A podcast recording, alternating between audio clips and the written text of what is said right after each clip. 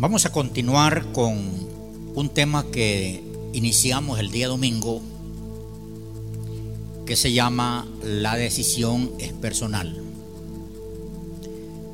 Ese fue el tema que iniciamos el domingo y estuvimos enfocados en los héroes de la fe, que en medio de momentos difíciles ellos decidieron dar sus vidas a Dios y por esa causa fueron decapitados, fueron perseguidos, anduvieron en las cuevas, en las cavernas, estuvieron presos, fueron azotados.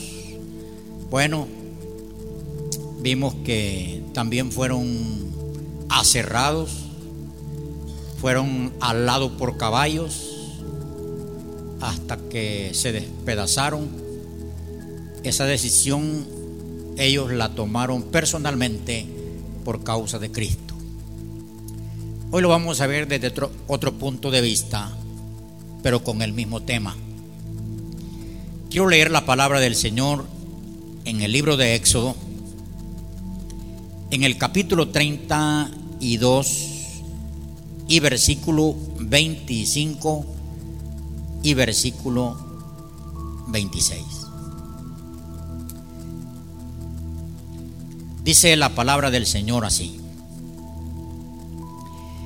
Y viendo Moisés que el pueblo estaba desenfrenado, porque Aarón lo había permitido, para vergüenza entre sus enemigos. Se puso Moisés a la puerta del campamento y dijo, ¿quién está por Jehová? Júntese conmigo. Y se juntaron con él todos los hijos de Leví. Padre, te pedimos esta mañana que nos ministre con esta palabra. Pido, Señor, por todos aquellos los que estamos aquí como los que van, los que están en los hogares, los que van a ver esto, esta grabación, Señor. Pido que les hable sus vidas. Espíritu Santo, ahí en los hogares donde están mis hermanos, en familia. Señor, unidos a este culto virtual a través, Señor, de las redes sociales. En el nombre de Jesús pido que les hables el día de hoy. Amén. Bueno, vemos el, caso este del versículo leído. Dios había llamado a Moisés a la cumbre en el monte Sinaí. Moisés subió y dejó a Aarón con el pueblo. Y dice la palabra que allá Dios, en ese lugar, Dios le dio las leyes a Moisés. Ahí le dio los diez mandamientos. Y, dio, y, le dio todas las leyes civiles.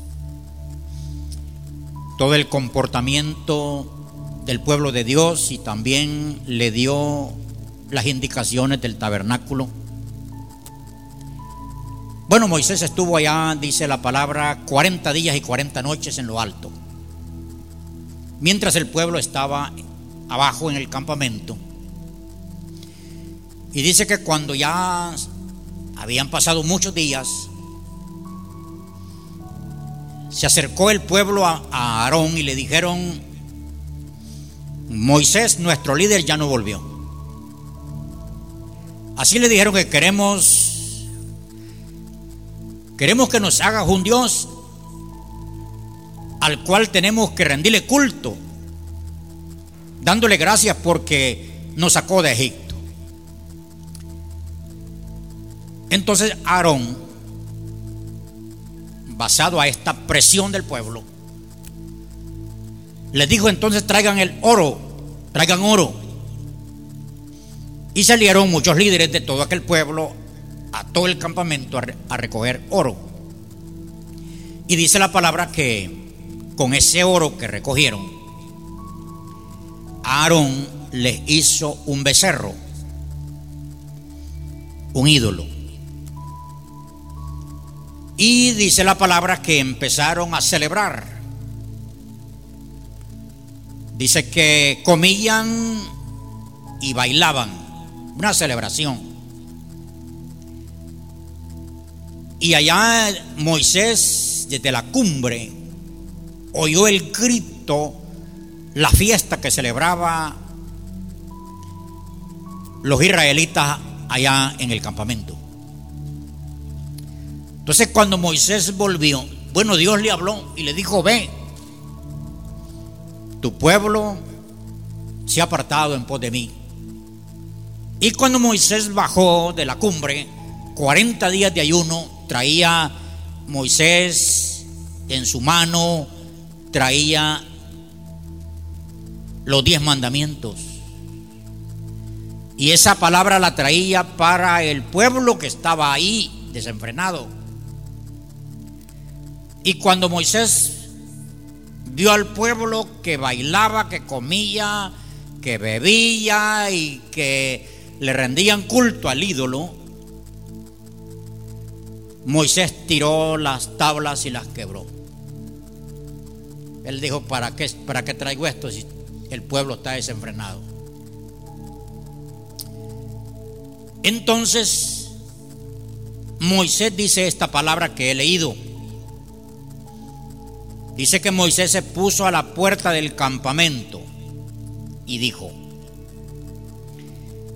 ¿quién está por Jehová? Venga conmigo. Allí habían dos dioses. Estaba el que había edificado Aarón y estaba Jehová, Dios del cielo, el que había dado las leyes. Entonces Moisés dice, quien esté por Jehová, venga conmigo. Y dice la palabra que de en medio del pueblo salieron los hijos de Leví. Y esos hijos de Leví se juntaron con Moisés.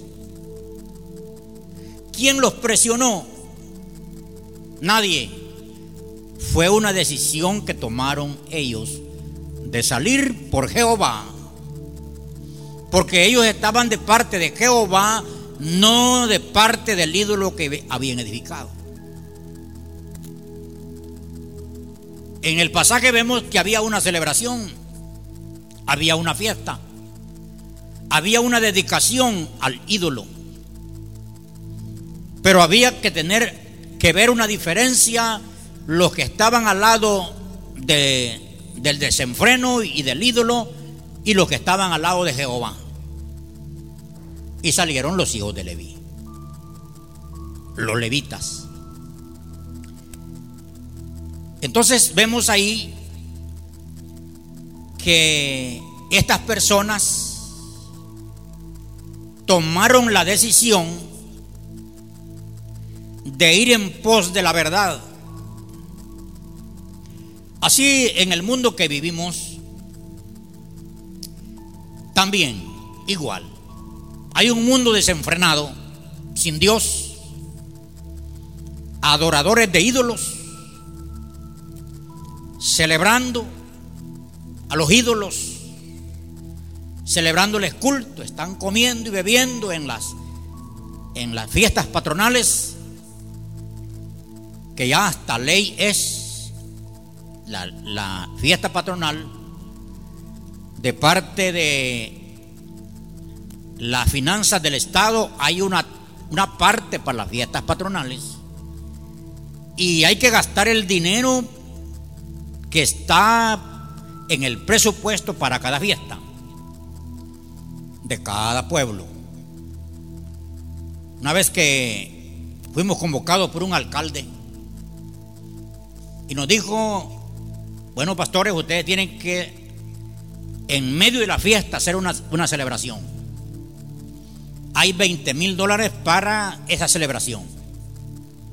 Hay que traer cantantes, predicadores y hay que celebrar. Yo me puse en pie y dijo, yo no acepto.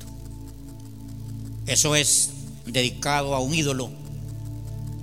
y no vamos nosotros a entrar en la fiesta de Satanás. Entonces yo, yo dije, yo acepto que nos den los 20 mil dólares y hacemos una actividad antes o la hacemos después. El alcalde dijo no. Tiene que ser en el tiempo señalado de la fiesta del pueblo. Ah, pues les dije, bye bye, me fui. Hubieron unos que se acercaron después y tomaron los 20 mil dólares. Y sí, hicieron una media y no sé qué hicieron con lo demás, pero el asunto está que ya es legal y es prohibido no celebrarla también. Entonces, así estaban estos, estaban celebrando, pero los hijos de Leví tomaron la decisión de salir de en medio de aquel pueblo desenfrenado para vivir para Jehová. Y ahí vemos que hubo un castigo de parte del Señor, pero los hijos de Leví fueron guardados. Esa es una decisión personal. Así en este mundo las personas deben de decidir personalmente, porque somos testigos que la persona, si hay 15 de una familia, 10 de una familia, si alguien toma la decisión de servir a Dios, y les pregunta a los 15, miren, fíjense que, que estoy pensando en servir a Dios, en vivir para Dios. Esos 15 lo van a presionar, lo van a cuestionar, le van a decir, no hombre, ¿cómo vas a creer? Entonces ya no, vamos, ya no vamos a celebrar, ya no vamos a hacer esto, no vamos a hacer lo otro. Y es más, no, vamos, no vamos contigo en esa decisión, porque nosotros hemos nacido en esta religión y tenemos que eh, ser leales a la religión de nuestros abuelos y, bueno, lo cuestionan. Pero la persona tiene que tomar la decisión personal si ir en el grupo o salir de eso y servir al Señor. En la Biblia veo un ejemplo cuando el Señor sanó a un ciego. Este, este ciego era cuestionado porque por la sanidad que había recibido y lo querían doblegar a, que, a que no dijera quién lo había sanado, porque ellos estaban de acuerdo que fuera ciego, pero que no siguiera a Cristo. Pero el ciego dijo, bueno, primero llamaron al papá, cuestionaron al papá del ciego, y el papá dijo, miren, edad tiene, pregúntenle a él. Entonces van a donde el muchacho y como ya tenía la edad, el muchacho dijo la verdad. Bueno, yo una cosa sé, dijo, que yo era ciego y que ahora veo. Yo no sé cómo se llaman porque decían Cristo es pecador. No sé si es pecador. Porque ni lo conozco ni sé quién es. Pero que me sanó, me sanó. Ya después el ciego se dio cuenta que fue Jesús el que lo había sanado. Entonces, es cuestionada la fe. La fe es probada. Pero ahí nosotros tenemos que tomar una decisión personal. Personal, servir a Dios o no servir a Dios. Dice la palabra que Josué, capítulo 24 del libro de Josué, Josué ya estaba ya estaba avanzado de edad. Había Josué había tenido el privilegio de introducir a Israel a las tierras prometidas y darle su herencia, pero Josué está viejo. Entonces Josué le dice al pueblo, lo reunió, dice, y le dijo, si mal os parece servir a Jehová, escojan a quién van a servir. Les dijo Josué. Pero yo les digo, y mi casa, vamos a servir a Jehová. Así tiene que ser. La decisión la debe de tomar una persona y basada a esa decisión tiene que perseverar, pagar un precio, aguantar la opresión de los demás, la burla, la crítica, todo lo que se viene. Josué les dice esto porque esto no es como una... La, religión falsa sí presiona. Cuenta la historia que cuando vinieron los españoles y trajeron a nuestro país y trajeron la religión, la que le llaman oficial, estos españoles eran guerreros. Y cuando encontraban a un, indígena, digamos, o indígena, le ponían la espada en el corazón y le decían, te conviertes al catolicismo o te metemos esta espada. ¿Eh? Allí hubieron unos que, que dijeron, métanla, yo muero por mi religión, por lo que ellos creían. Pero otros levantaban la mano y decían, no, nosotros aceptamos la santa religión católica. Les impusieron la religión.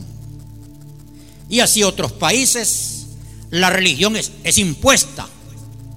La aceptas o te mueres. Por eso tenemos que tener cuidado con esta religión que está expandiéndose en nuestro país. Una religión donde matan a los, a los misioneros. Están matando a los misioneros que están llevando el Evangelio a donde ellos los queman, los decollan. A todos los misioneros. El año pasado mataron a más de 260 misioneros. Esa religión ha venido a nuestro país.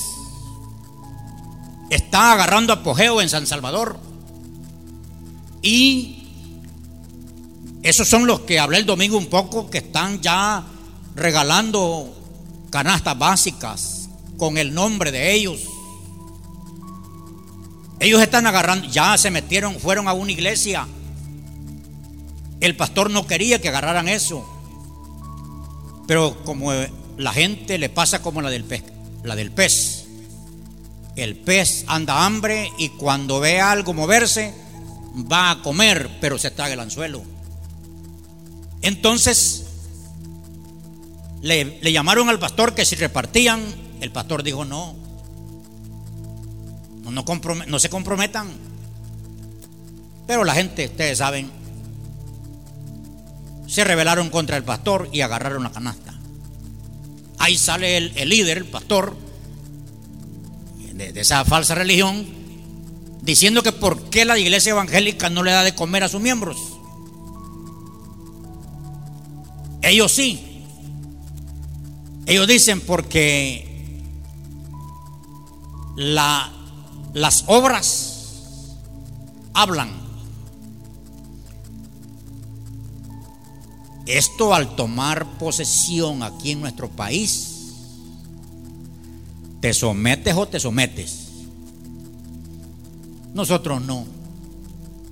La iglesia cristiana predica el Evangelio, hace el llamado. El que toma la decisión por Cristo viene voluntariamente, persevera si quiere, pero aquí a nadie se le impone ni el papá debe de imponer la religión a sus hijos. No es una imposición, porque hay, hay, una historia fea de aquellos padres que trajeron de la oreja a los niños al templo. Ahí los tenían de la oreja en el templo, imposición. Cuando este niño se hizo adulto y ya sintió un poco de libertad, odió la iglesia por la manera en que sus padres lo hicieron. ¿Cómo es que el, padre va, va a traer a Cristo a su hijo? Con la palabra, enseñándole la palabra, dándole testimonio, porque la palabra lleva poder cuando hay testimonio. Entonces, por eso es de que yo no acepto que a los niños no lo dejen venir a la escuela dominical. Sí acepto todas las medidas de salud, toditas las acepto. Lo que no acepto es que dicen, no, el niño no debe congregarse. No acepto. Porque el niño debe de estar recibiendo instrucción en casa y en la iglesia. Pero esa es una decisión que van a tomar los padres. Sigamos viendo este tema, la decisión es personal.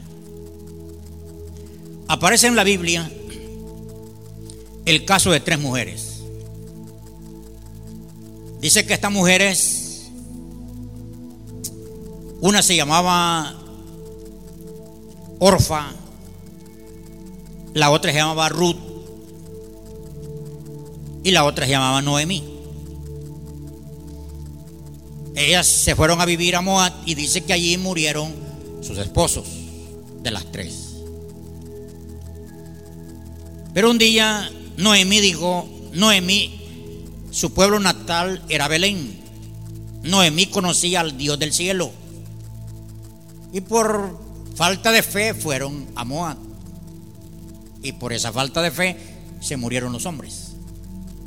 Pero un día Noemí dijo a sus dos nueras, yo voy a, a irme para mi pueblo. Voy a irme para Belén. Y las agarró y las abrazó y les dio un beso de despedida. Las dos lloraron. Las dos nueras lloraron. Pero dice la palabra que Ruth dijo, se encuentra en Ruth 1, 16 en adelante. Ruth dijo, no me ruegues que te deje,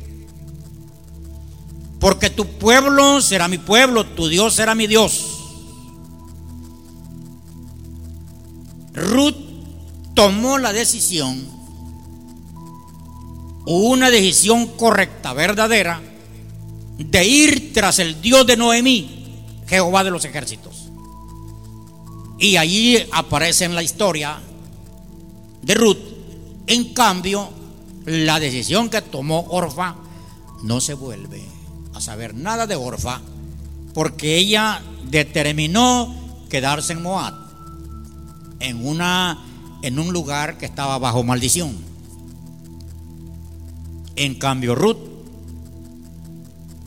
decidió salir de Moab, de ese lugar de maldición, y ir a Belén, a la casa del pan. Y todos sabemos la historia, que esa decisión que tomó Ruth la bendijo. Bendijo su vida, bendijo su familia, sus generaciones, y de, es, de esa de esa Ruth viene la genealogía del Señor Jesucristo. Miren qué importante es tomar una buena decisión. De Orfa no sabemos nada. Orfa murió en Moab. Eso le, eso le pasó, a Orfa le pasó como cuando el vientre de una mujer está envenenado con inyección o con pastilla. Toda vida que le llegue a ese vientre muere. Todo semen que llegue con vida muere en el vientre. Porque el vientre está envenenado. Así le pasó a Orfa se fue a vivir a un lugar envenenado, murió. Ya habían muerto los, tres hombres. De seguro que murió ella más, más tarde. Esa es la decisión que ella tomó. Así en la vida. Miles y miles han muerto sin Dios y sin esperanza. Oyeron el Evangelio. Vivieron junto a un cristiano pero ellos tomaron la decisión de vivir así. Y como la palabra del Señor dice que la, la paga del pecado es muerte. Murieron, sin Dios y sin esperanza, teniendo la oportunidad. Así han muerto hijos de cristianos, como padres no cristianos de hijos cristianos, por la decisión que un día tomaron. Aparece en la Biblia también otro ejemplo de aquellos 300 hombres valientes que salieron en medio de 32 mil. Porque dice que venían los, los enemigos a Israel y le llevaban todas las cosechas, solo esperaban que estuviera porreado el trigo, zarandeado y todo, y se venían y se lo robaban. Entonces Dios levantó un hombre llamado Gedeón y Gedeón llamó al pueblo, a todos los valientes, 32 mil hombres. Pero dice la palabra que Gedeón les dijo un día, el que tema, regrésese, váyase para su casa. Todo el que sienta temor de ir a la guerra, váyase para su casa. Y dice la palabra que madrugaron 22 mil. 22 mil se fueron para dos casas. Quedaron 10. Pero Dios le dijo a, Gedeón, todavía es mucho el pueblo. Llévalo a las aguas y ahí yo te diré quién va y quién no va. Y solo calificaron 300. Estos 300 salieron de, de esos 32 mil. Entonces yo puedo decir, estos 300 tomaron la decisión de ir en pos del Señor y Dios les dio la victoria y ganaron. Porque ellos tomaron una buena decisión. Es que Dios siempre va con aquella gente que toma la buena decisión en su vida. Tengo, tengo ejemplo de aquellos dos hijos que un padre tenía. Dice que Lucas 15 nos habla de dos hijos y un padre. Esto se encuentra en Lucas, en Lucas 15, 11 en adelante. Dice que, que un padre tenía dos hijos. Se ve que el padre estaba bien tenía ovejas, tenía sembrados. Pero allí dentro de, ellos había un hijo que nunca había ido a... no conocía el mundo. Habían vivido toda la vida en trabajo, en cuido. Él no conocía el, qué era el mundo. Y el menor de ellos le dijo a su padre, Padre, dame la herencia que me pertenece. Y era una ley que el padre tenía que dar herencia a sus hijos. Y se la dio.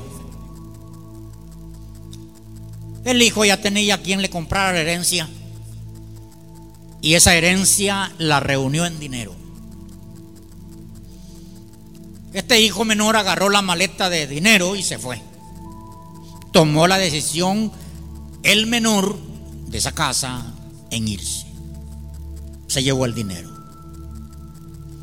En cambio, quedó el mayor en casa,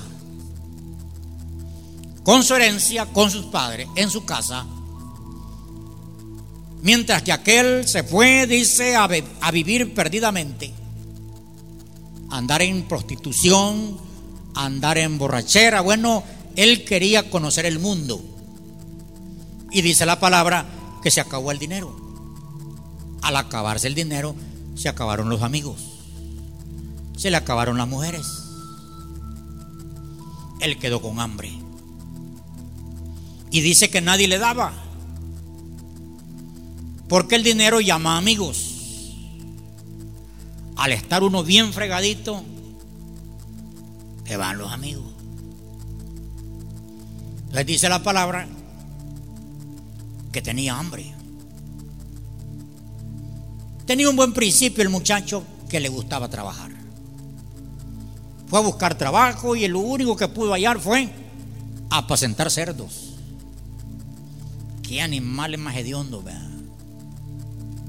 Ya destazados es que son buenos los chicharrones, pero, pero vivos esos animales hieden. Y allí trabajaba este muchacho, un judío trabajando en eso. Para ellos era inmundo eso.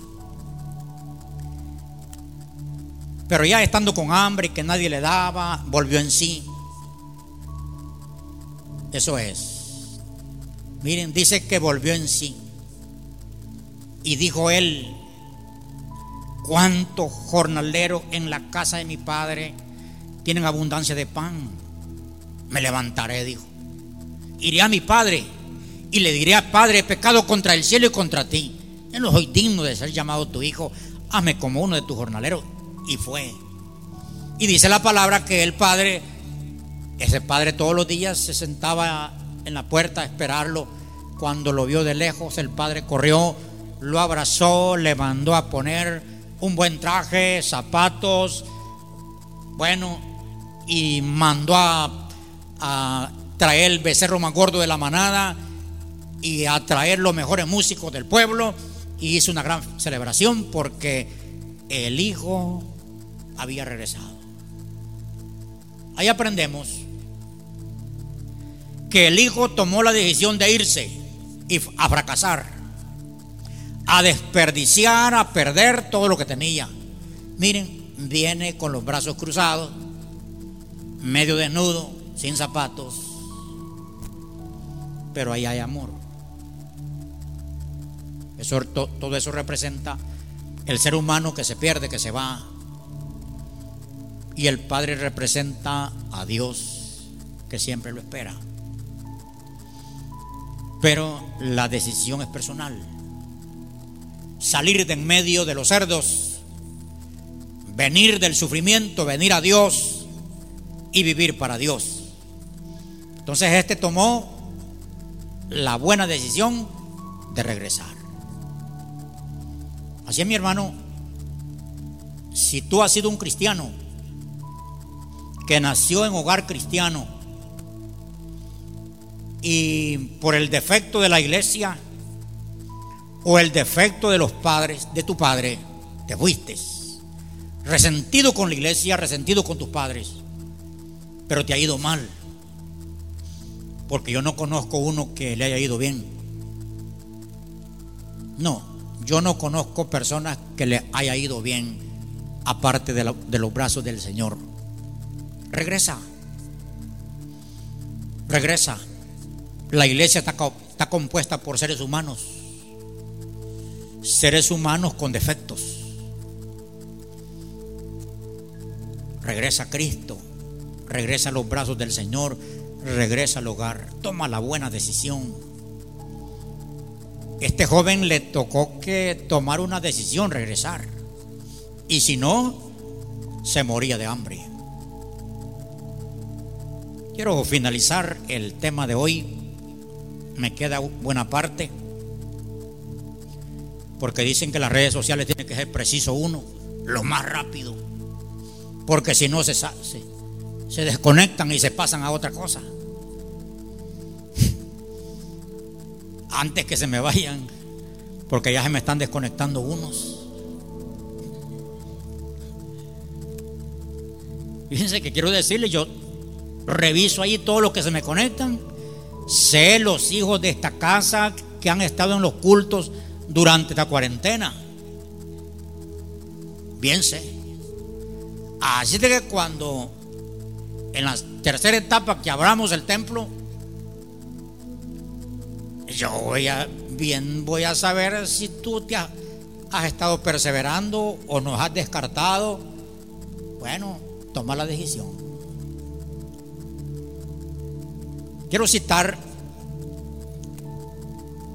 otro ejemplo de tomar una buena decisión. Y es lo que dice Lucas capítulo 10, versículo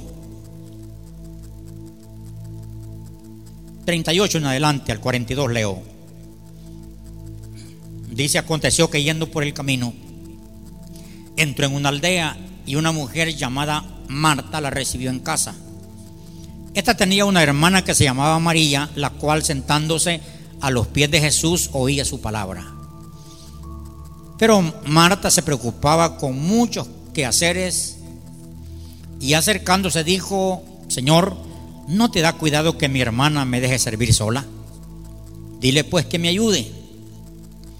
Respondiendo Jesús le dijo, Marta, Marta, afanada y turbada estás con muchas cosas, pero solo una cosa es necesaria, y María ha escogido la buena parte, la cual no le será quitada. Un ejemplo de dos hermanas. Cristo ha llegado a la casa de estas dos mujeres. Una de ellas toma la decisión de irse a la cocina y preparar comida. La otra toma la decisión de sentarse frente a Jesús a oír la palabra. Ahí vemos dos decisiones. Una pensando en comer y la otra pensando en lo eterno. Cuando Marta viene a reclamar, Jesús le dice que María ha escogido la buena parte, la cual no le será quitada. ¿Por qué Jesús le dice eso? Porque lo que uno aprende lo que uno atesora de lo que aprendió, nos pueden quitar la Biblia, nos pueden prohibir que leamos la Biblia, nos pueden prohibir que no nos congreguemos, pero lo que tengo, lo que tengo, lo que oí, lo que atesoré, lo que aprendí de Jesús no me lo pueden quitar. Por eso es que Jesús dice que María ha escogido la buena parte, lo que no le será quitado. Por eso hay que tomar una buena decisión.